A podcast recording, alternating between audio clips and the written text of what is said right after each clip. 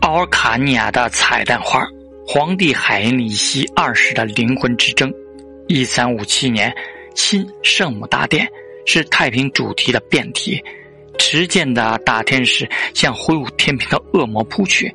天使的攻击性姿态在意大利艺术中并不罕见，例如在卢卡的圣米凯莱教堂的祭坛装饰，阿纳卡布里教堂的圣巨石的木雕像，十八世纪，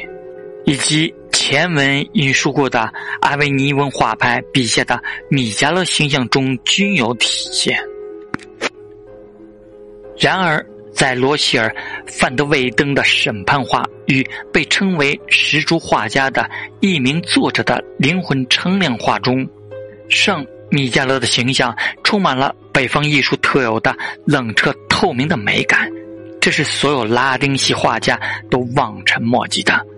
这位弗拉梦画家的无名作者之所以被称为石柱画家，是因为他笔下天使脚边有两朵凋零的石柱花。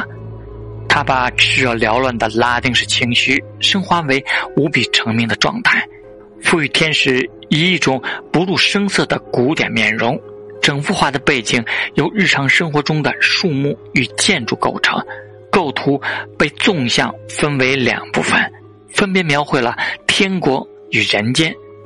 画面前方是因负罪而颤抖的裸体男女，和三头长着蜻蜓翅膀般的矮小恶魔。放在天平托盘上的女人，不久将被拣选升入天国，将那些在云端合掌以待的善人之列。